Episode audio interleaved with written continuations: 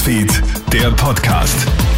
Hey, schönen Nationalfeiertag wünsche ich dir. Schönen guten Morgen. Melly Tüchler hier. Ich serviere dir dein Newsfeed-Update zum Frühstück. Ein Nationalfeiertag in alter Normalität und das nach zweijährigem Corona-Modus. Das Bundesheer kehrt heute in vollem Ausmaß zu seiner Leistungsschau auf den Wiener Heldenplatz zurück. Die Türen von Regierung und Parlament stehen wieder offen.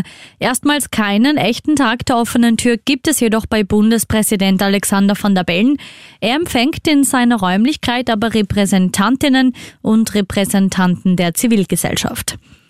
Ein Protestmarsch gegen die Zelte. Bis zu 3000 Demonstrantinnen und Demonstranten werden zum heutigen Protestmarsch gegen die Zelte für Asylwerber in St. Georgen im Attergau erwartet.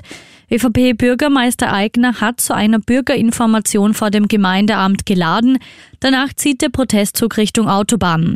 Die ASFINAG sperrt daher von 10.30 Uhr bis 13.30 Uhr die Auf- und Abfahrten bei St. Georgen.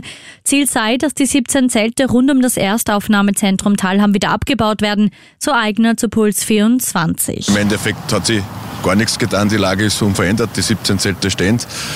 Wir haben keinerlei Informationen, wie es weitergeht, ob, ob, ob sie wegkommen oder nicht. Das, was ja unser größter Wunsch war, diese menschenunwürdigen Zelte wegzubringen, weil es einfach auch zu viel ist für unsere Gemeinde. In der Nacht auf den Nationalfeiertag ist es am Wiener Praterstern zu blutigen Szenen gekommen.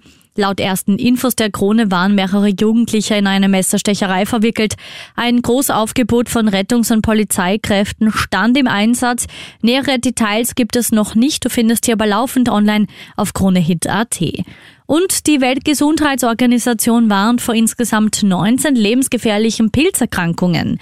Diese Erreger müssten besser erforscht werden, um Behandlungsmöglichkeiten zu entwickeln, so die WHO in Genf. Vier der 14 Vier der 19 Pilzerreger sind sogenannte Pathogene, die vor allem für Menschen mit schwachem Immunsystem lebensgefährlich sein können. Sie können etwa eine Hirnhautentzündung auslösen, das zentrale Nervensystem oder auch die Knochen befallen. Viele der Erreger entwickeln immer öfter Resistenzen zu den bekannten Wirkstoffen, so die WHO. Krone Hits, Newsfeed, der Podcast.